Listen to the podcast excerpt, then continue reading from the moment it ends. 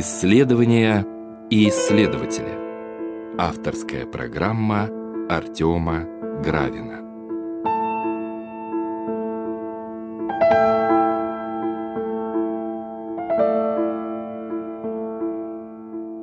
Здравствуйте, уважаемые радиослушатели. В эфире Радио Град Петров, программа «Исследования и исследователи». В студии я, ее ведущий Артем Гравин. И у нас э, в гостях сегодня вновь Алексей Всеволодович Нестерук, кандидат физико-математических наук, доктор философских наук, специалист по космологии. Здравствуйте, Алексей Всеволодович. Здравствуйте, Артем. Здравствуйте, дорогие радиослушатели. В прошлый раз мы говорили об антропном принципе и вообще о месте человека во Вселенной. Мы обнаружили необходимые и достаточные условия появления человека, необходимые и достаточные условия воплощения. И, в принципе, говорили о человеке, о таком антропоцентризме, тео- и антропоцентризме, да, нашего космоса, которого мы все видим, в котором мы живем, и частью которого мы так или иначе являемся. А сегодня с Алексеем Всеволодовичем мы, предварительно договорившись, решили обсудить геоцентризм, то есть все, что связано с планетой Земля, с нашей жизнью на этой планете, привязкой к этой планете, к Земле, и несколько других тем, которые мы сегодня а еще с Алексеем Всеволодовичем обсудим. Алексей Всеволодович, вам слово. Спасибо. Давайте попытаемся такой поставить вопрос теперь. Конечно, космос очень красив. Когда мы любуемся космосом, созвездиями, мириадами звезд, галактик и других объектов, у нас это вызывает трепет. Картина нам кажется феерической, мы приписываем даже и какие-то интеллектуальные свойства, мы готовы говорить о Творце, который создал такую красивую картину и гармонию. Но давайте посмотрим на всю эту картину с немножко с другой точки зрения. Не с точки зрения эстетики, то есть кинематографа, если так можно выразиться, а с точки зрения экзистенциального значения всего этого. Потому что мы прекрасно понимаем, что астрофизика, современная космология, все, что она говорит о большом космосе, она, по сути дела, описывает реальность, которая принципиально не может содержать человека.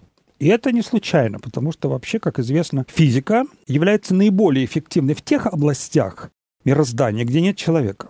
Физика, она не способна описать человеческую жизнь как таковую, она не способна объяснить человеческое сознание, она не способна объяснить чувства человека, его социальное устройство и многие другие аспекты человеческого бытия, потому что они не сводимы. Они не сводимы к той простоте, с которой физика имеет дело, потому что физика, она имеет дело только с очень простыми ситуациями, которые подвержены анализу, разложению, просмотру, и, соответственно, эти ситуации упрощены. Упрощены, а такие сложные феномены, как жизнь человеческая и ее проявление, ну, например, в обществе, они, конечно, этой физикой не описываются. Но это как бы не самое важное, потому что в, нашей, в нашем конкретном диалоге, потому что этот вывод, он, в общем-то, известен уже веками, что научная механическая картина мира, она пробуксовывает в плане описания человеческой реальности.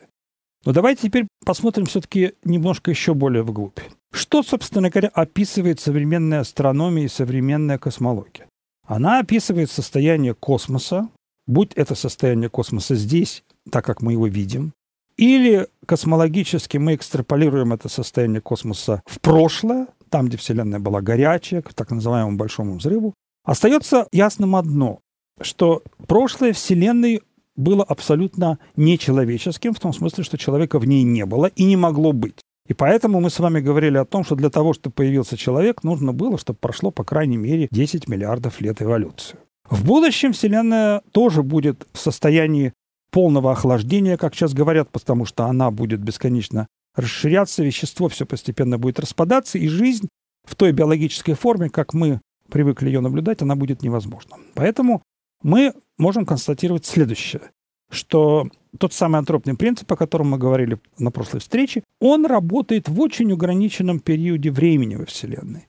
Когда нам повезло, возникли атомы, возникли планеты, возникли человеческие тела, возникла человеческая культура, социум и так далее, но сама физика не может нам дать никакого сценария того, чтобы это существовало вечно, как бы нам этого не хотелось. И отсюда возникает сразу простой вопрос, так сказать, ну а Вселенная вообще, она действительно наделена каким-то свойством жизни в целом или нет? И вот тут, к сожалению, приходится констатировать, что большинство объектов, которые мы наблюдаем во Вселенной, они мертвы. Несмотря на то, что светят звезды, у нас мы наблюдаем за Луной, рассматриваем кратеры на ней, моря, но это неживые объекты. Неживые объекты, которые не показывают нам никаких признаков жизни. Почему? Потому что жизнь на этих объектах невозможна. Она невозможна в первую очередь по физическим причинам. Ну, про планеты Солнечной системы это эмпирический факт, установленный, по сути дела, будем считать, экспериментально, потому что мы можем до этих планет сейчас с помощью спутников и космических кораблей долететь, ну и посмотреть на них, буквально посмотреть. Эти планеты безжизненны, несмотря на то, что существует надежда, что, например, на Марсе будут найдены признаки воды и, соответственно, может быть, какой-то жизни в прошлом. Но на данном этапе мы можем констатировать, что все планеты безжизненны. Если мы пойдем дальше, то становится понятным, что следующий по сложности объект во Вселенной – это звезда. Звезда в нашем случае это Солнце. Солнце само по себе есть раскаленный шар. Как известно, температура фотосферы верхних слоев Солнца 6000 градусов. Жизнь в таких условиях невозможна. Про ее внутреннюю составляющую этой звезды можно сказать аллегорически так, что она представляет собой миллиарды, миллиарды, миллиарды атомных бомб, которые постоянно взрываются. И поэтому легко понять, что звезда как объект, объект, она является безжизненным объектом, несмотря на то, что она дает нам жизнь. То есть, смотрите, здесь всегда возникает такой странный парадокс. С одной стороны, безжизненный объект дает нам жизнь, потому что мы используем энергию Солнца на планете, но сам по себе этот объект, он мертв. И вот если мы посмотрим на космическую панораму на небесной сфере, то большинство звезд и объектов, которые мы видим, это мертвые объекты. Мы не можем нигде на данном этапе развития науки найти признаки жизни, потому что сами по себе эти объекты, они мертвы, и надежда наша связана только с тем, что мы пытаемся найти планеты в других звездных системах внутри нашей галактики, Млечного Пути, которые походили бы по своим физическим параметрам и могли бы создать необходимые условия для возникновения жизни. Опять же, только необходимые. И планет таких, так называемые экзопланеты, их найдено где-то 400-500 планет найдено, но практически ни на одной из этих планет нет таких условий, которые бы соответствовали условиям на планете Земля. И, соответственно, здесь возникает действительно очень серьезный вопрос. Является ли, собственно говоря, наше положение во Вселенной принципиально выделенным не в космографическом смысле, ну, как мы уже говорили об этом, потому что принцип однородности Вселенной постулируется в космологии, но является ли оно выделенным по каким-то другим признакам? Например, по факту существования жизни. И, как я уже говорил в предыдущем своем разговоре, что достаточными условиями для возникновения жизни являются те условия, которые нетипичны, например, для других объектов во Вселенной. То есть Конечно, необходимые условия космологические соблюдены, но для того, чтобы возникла жизнь на этой планете, нужно, чтобы произошли какие-то принципиальные изменения, приведшие к изменению, к переходу от неорганических форм к органическим, от органических организмов в конечном итоге к сознательному организму. И вот эти механизмы, к сожалению, мы не знаем. Что мы знаем? Мы знаем, что действительно на данном этапе развития нашего человеческого познания Земля, наша планета, является единственным представителем на которой существует развитая форма жизни. Но, конечно, всегда те люди, которые ревнуют за права животных, за права природы, они скажут нам, но ведь речь идет не только о, живо... не только о человеке, речь идет действительно о животных, речь идет об органической природе, биологической вообще. И здесь я абсолютно соглашусь, что когда мы говорим об антропном принципе или когда мы говорим о геоцентрической уникальности, мы говорим о всех формах жизни. Но важно то, что человек все-таки выделен из своей природы тем, что он является единственной формой существования, которая может поставить вопрос о факте своего существования. Это не могут сделать ни животные, ни растения. И поэтому все-таки, если мы договоримся с вами о том, что мы будем говорить о сознательной форме жизни в первую очередь, сознательная форма жизни, она нами может быть идентифицирована, то есть найдена только на этой планете. Все остальные аспекты космоса, даже ближайшего космоса, говорят о том, что подобная жизнь, она за пределами планеты Земля невозможна. И здесь возникает несколько сразу проблем. Ну, во-первых, проблема номер один – это проблема физическая. Почему это так? Вторая проблема – это проблема философская, потому что, естественно, те скептики, которые любят говорить о посредственности человека в природе, что человек не главное звено в природе, а что оно является каким-то заурядным, посредственным звеном в природе, они тут же могут сказать, что вы очень сильно абсолютизируете факт существования человека, что на самом деле существуют другие формы живых существ, и, соответственно, говорить о том, что человек уникален во Вселенной, это некая натяжка, потому что если Вселенная огромна, принципиально огромна, то, по-видимому, можно предполагать, что при прочих равных условиях существуют другие формы жизни. Мы просто о них не знаем. Но здесь как бы само предположение, оно возможно, потому что оно принадлежит области так называемой вечной философии, когда люди предполагали существование многих миров. Так называемая концепция плюрализма миров, концепция множественности миров, которая предполагала, что действительно существуют разные миры. Но миры мирам рознь. Потому что одно дело, когда мы говорим о мирах ангельских, о мирах умопостигаемых, о мирах астральных, и совсем другое дело, когда мы говорим о мирах физических, и не просто физических, а самое главное, наделенных еще формами сознания, например, или формами жизни. Это совершенно разные вещи. И поэтому проблема множественности миров абстрактна, она как бы не решается в том смысле, что поскольку множественность миров констатируется из уже существующего сознания человека, то эта множественность носит очень относительный характер. Это множественность внутри единства сознания. Это означает, если использовать такой термин, когда сознание расщеплено в себе. Сознание пытается постулировать в своем собственном содержании существование мира, в котором этого сознания нет. Ну, как ментальная операция это возможно. Но, естественно, никакой доказательной силы подобная операция не имеет, потому что выйти в какие-то другие миры мы принципиально не можем, потому что мы по характеру существования завязаны на этот мир. И поэтому эта абстрактная философская проблема множественности миров, она, в общем-то, является не совсем серьезной. Эта проблема, она действительно носит совершенно конкретный философский смысл, когда осуществляется так называемая эйдетическая, то есть мысленная вариация параметров нашего мира, и говорится, что да, мы можем проварьировать эти параметры, получить какой-то другой мир, в котором жизнь будет невозможна. Но это идентическая вариация. Это означает, что это вариация в сознании, которая делается для чего? Для того, чтобы наоборот, от обратного, определить уникальность нашего мира. И сказать, что действительно, если мы проварьируем параметры нашего мира немножко, то этот мир развалится. Но конструктивного, то есть я бы так сказал, что непосредственно экзистенциального содержания этой концепции не имеет. Потому что даже если вы поверите в существование этих миров и вдруг начнете к этим мирам воспарять, то опасность, о которой говорили наши богословы-соотечественники, ну, я приведу два примера. Владимир Лоцкий в своем известном очерке «Богословия о Восточной Церкви» он говорил о том, что Библия привязывает нас к земле, потому что она не хочет, чтобы мы были подвергнуты узурпации падших ангелов в тех мирах. Потому что в нашем греховном состоянии мы не понимаем даже предназначения этого мира, не говоря уже про других мирах. И, пожалуй, он прав в том смысле, что если мы попадем в какие-то другие миры, то первое, с чем мы столкнемся, не только с другой физикой, что очевидно. И если это даже физика будет подходящая нам, мы столкнемся с другими духовными реальностями, которых мы не знаем. Опять же, отрицать существование этих реальностей у нас нет никаких прав, потому что, по сути дела, мы ничего об этом не знаем. Но богословская интуиция Лоскова говорит, что вот смотрите, вы там обнаружите другие формы духовных существ, которые могут вас привести к погибели, и в том числе физической.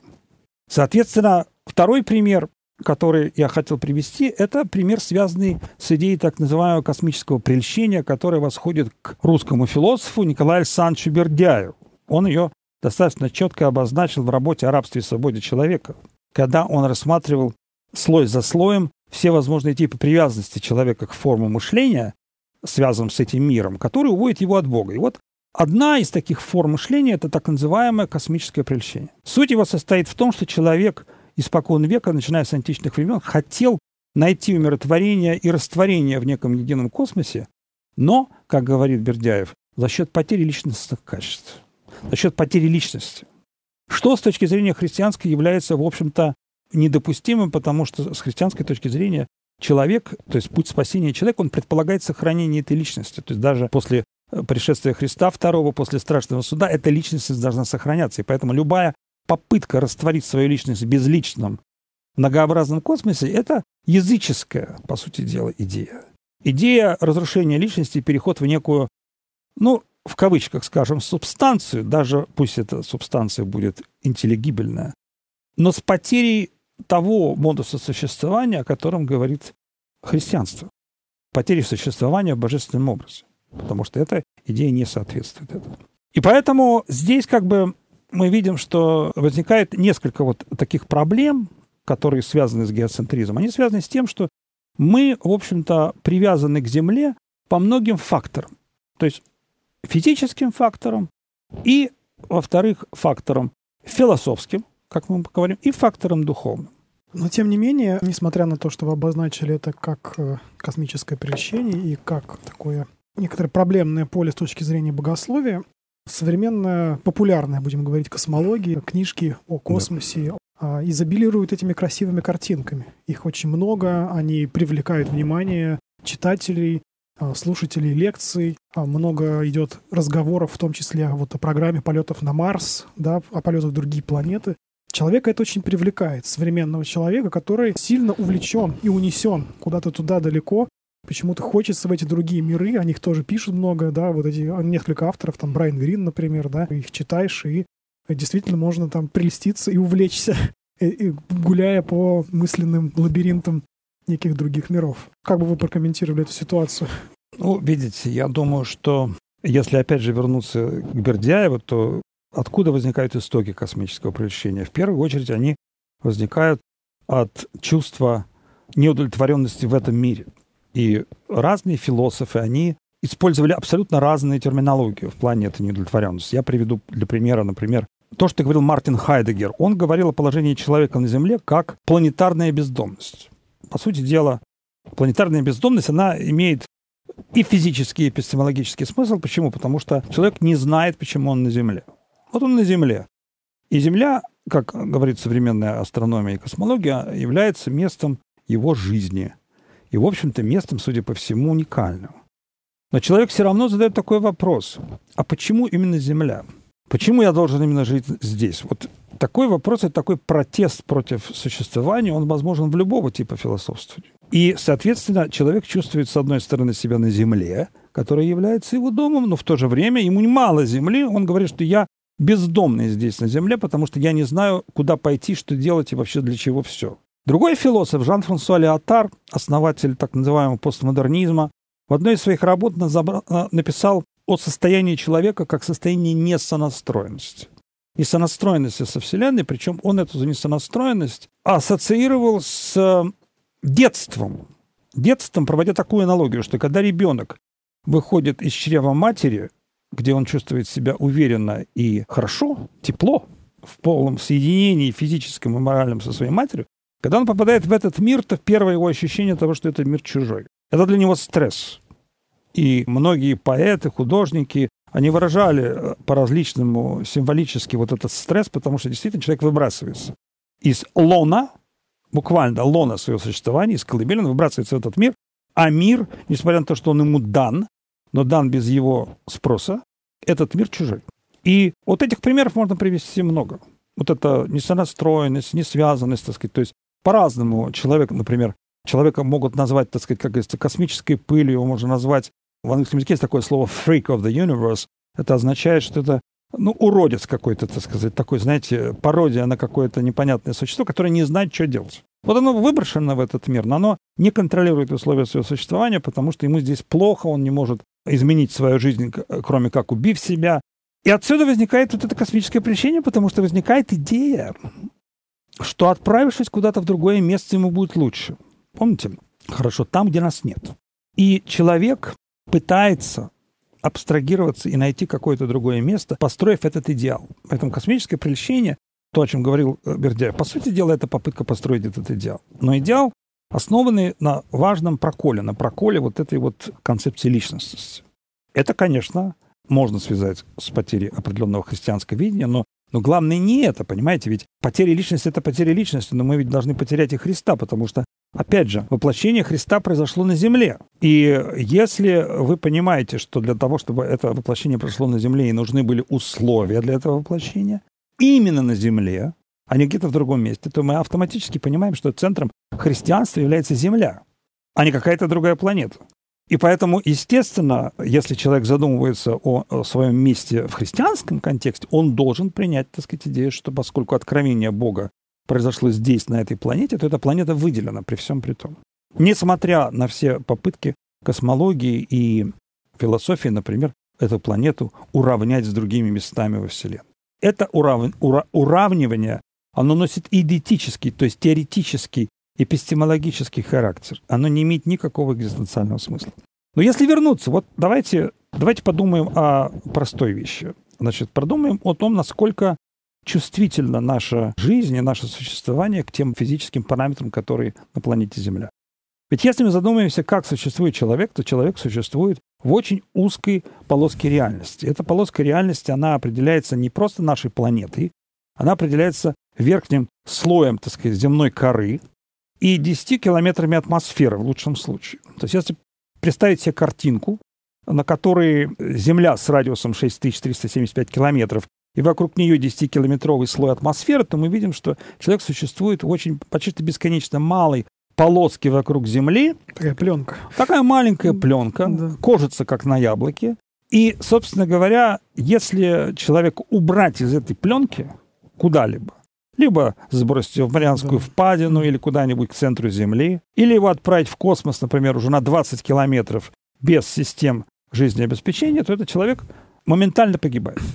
То есть условия существования человека, как человеческого тела, а отсюда мы всегда помним, давайте помним об этом, и условия воплощения, они связаны с этой конкретикой. То есть они связаны с конкретикой. Мало того, конкретика такова, что если случится что-то с нашей атмосферой, например, атмосфера начнет нагреваться и уходить с планеты Земля, мы тоже все достаточно быстро погибнем. Ну, про магнитное поле я уже говорил, но принципиальная разница между планетой Земля, например, Марсом и соответственно, Луной, состоит в том, что у нас есть магнитное поле, которое предохраняет нашу планету от а, бомбардировок так называемыми ионизирующими излучениями, космическими частицами, которые движутся со скоростями близкими скорости света. И благодаря этому мы существуем.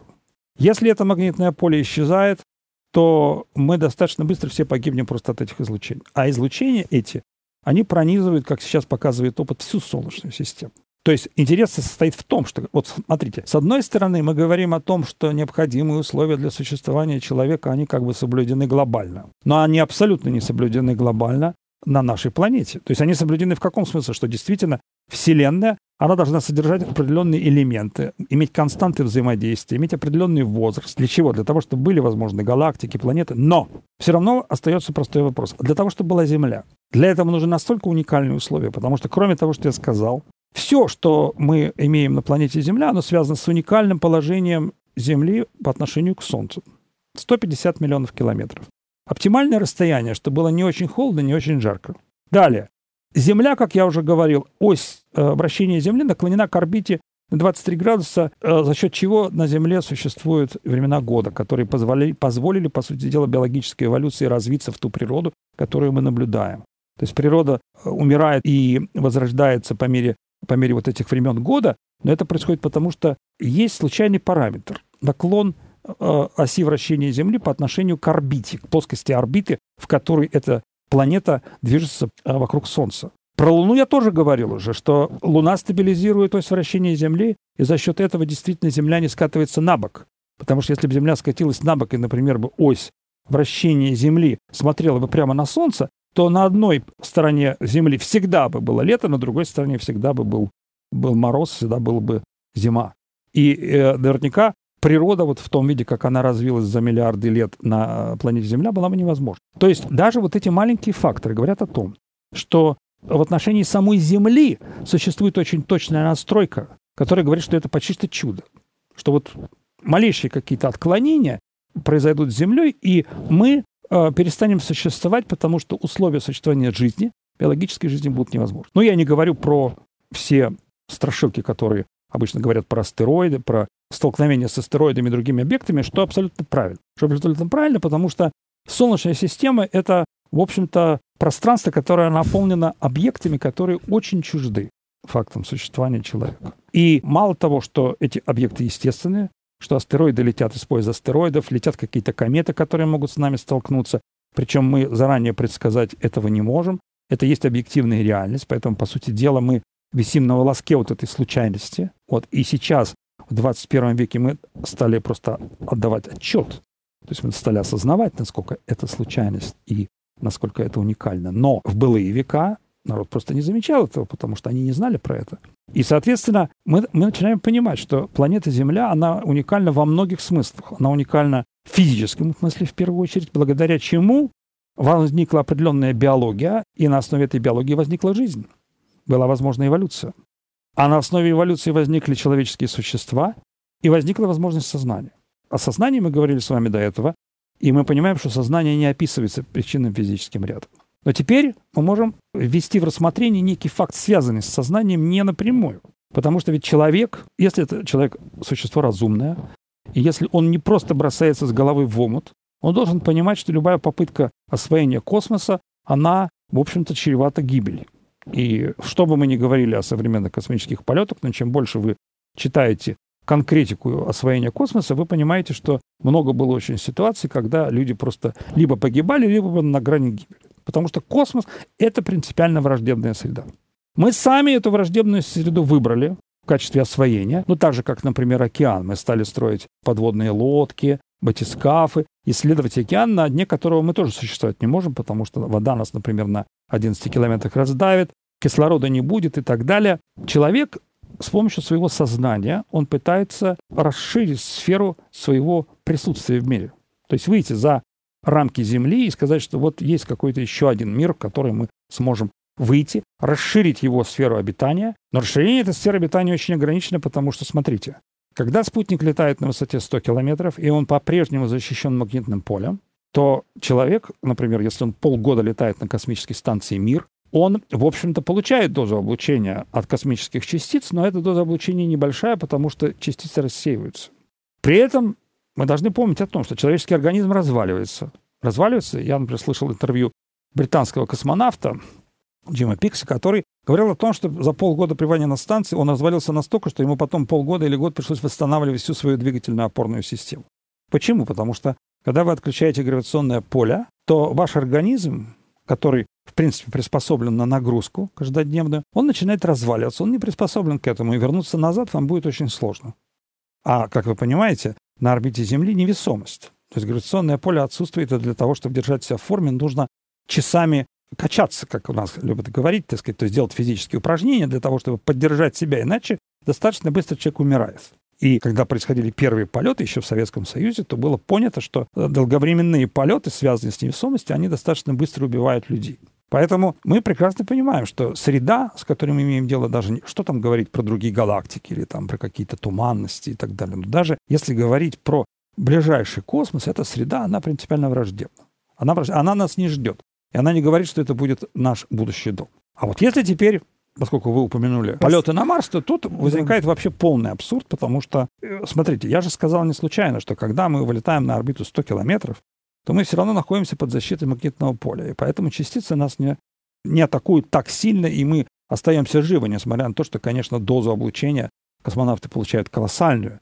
И такую дозу облучения получают не только космонавты. Например, известно, что стюардессы и пилоты, которые летают над Атлантикой в Соединенные Штаты из Европы, они получают такую дозу даже потому что, потому что на верхних слоях атмосферы на 10 километрах частицы эти уже проникают гораздо более сильно, чем у поверхности Земли.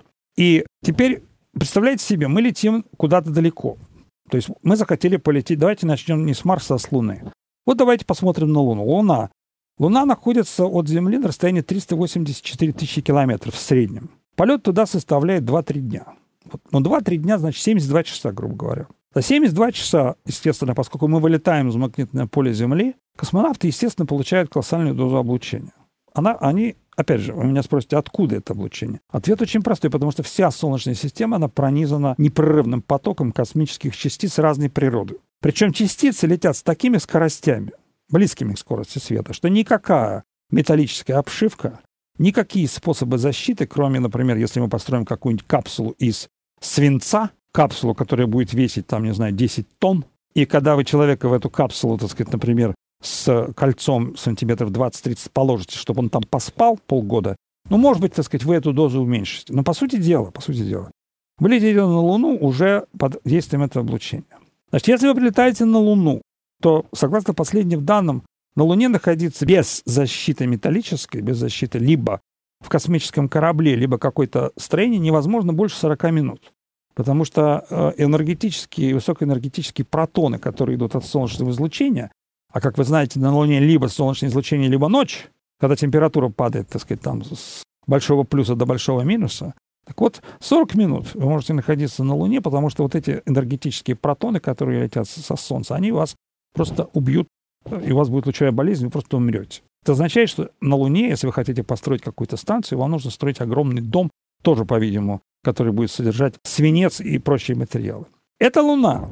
И, допустим, если Аполлон 8 летел на Луну три дня туда, три дня назад, за шесть дней космонавты, конечно, дозу получили, но не смертельно. А вот теперь давайте поговорим о Марсе. Смотрите, Марс — это планета, четвертая планета в Солнечной системе, которая находится от Солнца на расстоянии 227 миллионов километров.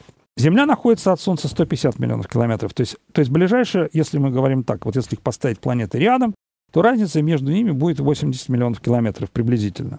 Но мы прекрасно понимаем, что космический корабль не летает по прямой. Он летает по кривой, по орбите, которая, так сказать, центром этой орбиты, в одном из фокусов орбиты, является в данном случае Солнце. И поэтому, естественно, орбита полета а, космического корабля от Земли к Марсу, она будет в виде эллиптической дуги эллипса. И эта орбита, она приведет к тому, что мы полетим долго. Мы полетим не 80 миллионов километров, существенно дольше, и полет будет, ну, где-то полгода. То есть если 227 так сказать, миллионов мы могли бы пролететь месяца за 3-4, то при космической скорости, при второй космической скорости корабля, то есть 11 километров в секунду, то здесь нам потребуется полгода. Полгода — это колоссальное количество времени. И вот сейчас посчитано просто, что та доза облучения, которую получат космонавты за эти полгода, она приведет к разным эффектам. Но первое, она сделает вас бесплодными абсолютно сразу же. Второе, вы можете получить онкологические заболевания, как при обычном облучении. И третье, последнее, что, так сказать, было обнаружено, что, оказывается, это облучение приводит к, а, к болезни Альцгеймера по-русски, Альцгеймер по-английски. Это означает, что вы приезжаете туда в состоянии деменции на Марс. Вот вы прилетели на Марс, вы в состоянии деменции, вы уже плохо соображаете, что вообще там происходит, что делать у вас с памятью какие-то проблемы. Ну, мало того, что у вас органическое тело ваше тоже начинает разваливаться и все прочее. То есть, по сути дела, по сути дела, мы должны признать, что полет на Марс — это полет в одну сторону. Потому что второй полет вам обратно, а обратно такой же полет, еще 500 дней будем считать, вам уже будет не выдержать. И поэтому все эти восторги по поводу полета на Марс, в общем-то, являются следствием абсолютно полной некомпетентности людей, которые хотят туда лететь, потому что, по сути дела, я понимаю их, что они хотят поставить эксперимент, но это эксперимент такой. Я хочу поставить эксперимент и умереть героем. Если люди понимают, что они хотят просто доказать свою смерть на другом конце, ну, имеют право. Но если вы человек трезвый, вы должны понимать, что научный результат будет только один – ваша смерть. Вот. Потому что, когда вы прилетите на планету, вы уже как научное лицо, как исследователь, вы вряд ли сможете функционировать. А другая экспедиция, которая прилетит к вам, она тоже не долетит уже. Поэтому непонятно, каким образом вообще осуществить вот это посредничество. Но я не говорю о том, это я сказал только о полете, я не говорю о том, что условия на Марсе, они абсолютно не соответствуют условиям жизни, потому что там совершенно непригодная атмосфера. Там очень маленькая гравитационная, то есть не очень маленькая по сравнению с Луной, но оно, гравитационное поле от пребывания в котором через, допустим, очень длительный период у вас тоже начнутся те же проблемы, потому что это гравитационное поле меньше, чем гравитационное поле Земли. У вас начнутся проблемы с двигательным аппаратом, с сердцем и так далее. То есть возникнет огромное количество физиологических проблем, которые вы предсказать можете попытаться здесь. Но очень сложно поставить эксперимент, потому что на планете Земля фиксированная гравитация.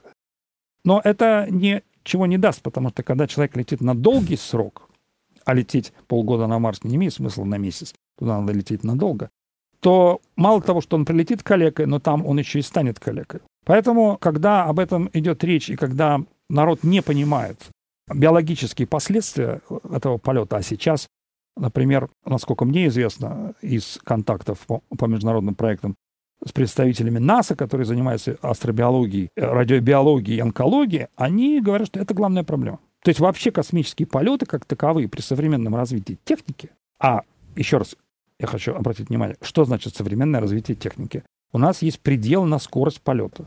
Предел 11 км в секунду, который мы можем попытаться развить. Ну вот когда мы выходим за пределы планеты Земля, нам нужна вторая космическая скорость, 11 км в секунду. И для того, чтобы развить такую скорость, если мы ее развиваем, мы должны лететь полгода. У нас пока нет аппаратов, которые летают быстрее. Соответственно, полгода — это полгода, это определенное количество часов, а уровень радиации, умноженный на количество часов, он дает дозу облучения. И эта доза облучения становится гигантской. То есть, если вы не умираете просто от лучевой болезни, вы умрете от многих последствий этого излучения. Мы хорошо это знаем по катастрофам, типа Чернобыльской катастрофы, по ядерным взрывам. Мы знаем, это хорошо изучено, какие последствия были в Хиросиме, Нагасаки и так далее. И, соответственно, мы понимаем, что существует принципиальная граница, физическая, обратите внимание. Это не философская граница, не богословская граница. То есть богословие, оно, смотрите, богословие, оно очень интуитивно говорит. Ребята, не надо соваться туда, смысл чего вы не понимаете. Потому что, конечно, там ангелы, демоны и так далее, это все хорошо. Но тут даже до ангелов и демонов не дойдет по одной простой причине, что физика, которая является неумолимой и единой для всей Вселенной, это физика, наука. Она вам говорит, как только вы туда сунетесь, вы уже обратно не прилетите. И вы теперь прекрасно представляете, что если вы захотите лететь еще куда-то, за пределы Марса, например, к Сатурну, или каким-нибудь дальним планетам типа там Урана, Нептуна, то вы сами понимаете всю безнадежность этого.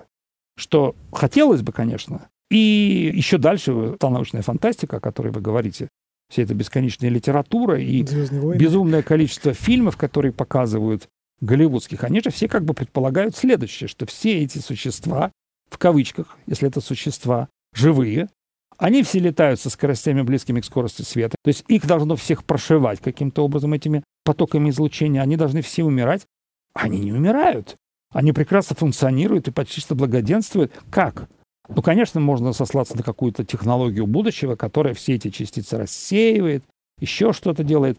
Но это технологически на данном этапе недостижимо. То есть это все фантастика. И даже я конкретно приведу пример. Я просто занимался из, из, изучением этого фильма «Интерстеллар», который вышел несколько лет назад. То даже вот если посмотреть на этот фильм, то понятно, что он очень научно обоснованный. Целая книга написана по обоснованию этого фильма известным астрофизиком американским и лауреатом Нобелевской премии Кипом Торном.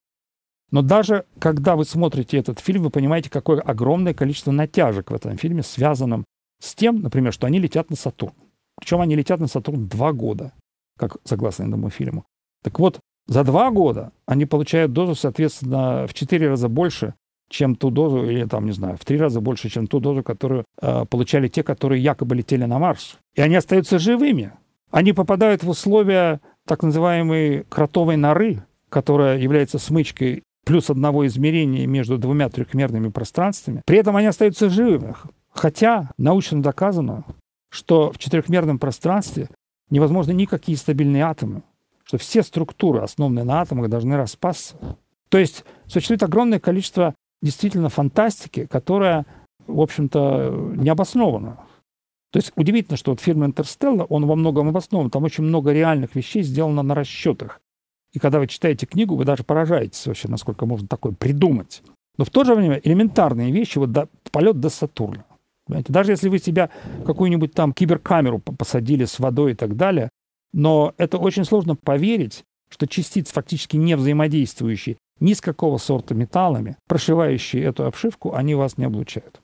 Это один только пример, который можно привести из этих фильмов. Все остальные фильмы, которые рассказывают про какие-то полеты к другим звездам, еще куда-то, ну, выглядят с точки зрения современной науки, они выглядят просто, ну, глубокой такой, знаете, фантазии. То есть это такая мифология. Мифология там о путешествии богов другие миры какие-то, о путешествии, так сказать, демонов и ангелов какие-то другие миры. Если вы придаете этому нарративу смысл мифологии, пожалуйста, никаких проблем. Но тогда только объявите, что это сказка. Брайан Грин – сказка о. Там сказка о. И тогда никаких проблем у нас не будет.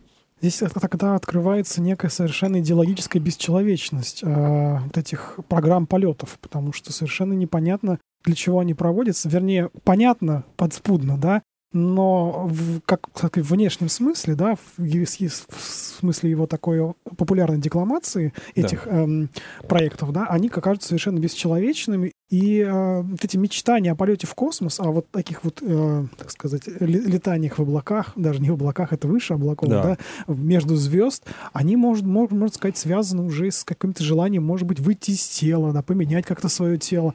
Это что-то связано с тем, что с тем, о чем вы говорили. Вы говорили о том, что человек ощущает себя недочеловеком, который должен стать сверхчеловеком. А действительно, вот эти устремления, они как-то несколько, ну, с одной стороны могут прельщать, с другой стороны могут и в какой-то степени пугать эти тенденции.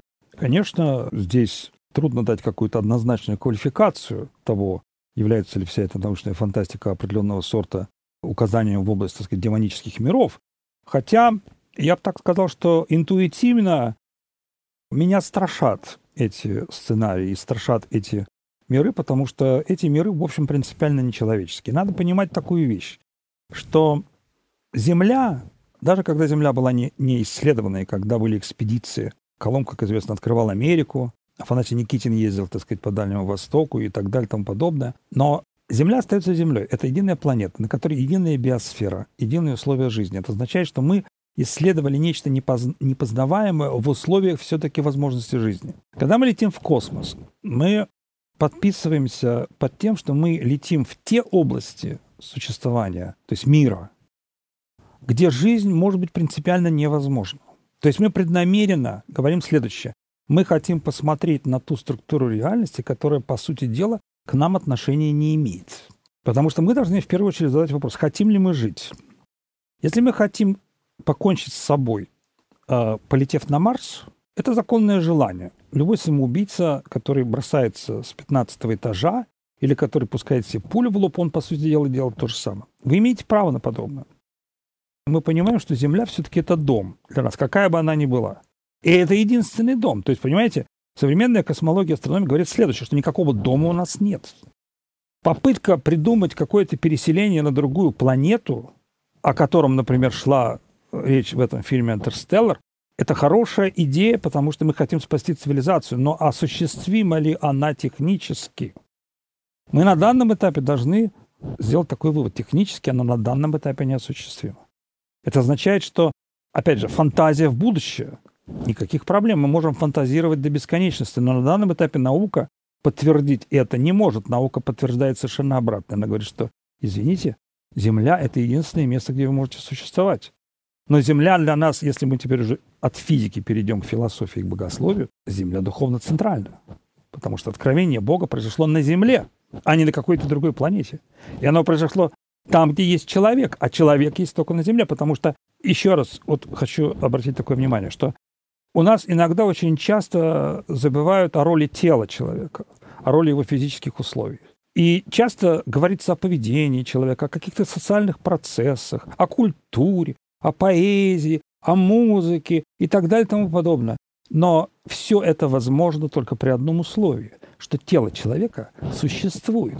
И, конечно, для писателя или для художника он не обязан думать об этом, что тело существует. Он просто создает шедевр. Поэт пишет стихотворение. Он не, он не обязан об этом думать. Но в то же время все это возможно благодаря тому, что человек сидит здесь, на земле. И поэтому любая поэзия, любая литература, любая кинематография, любая живопись, музыка и так далее, они внутренне философски геоцентричны. Даже если вы хотите этого отрицать.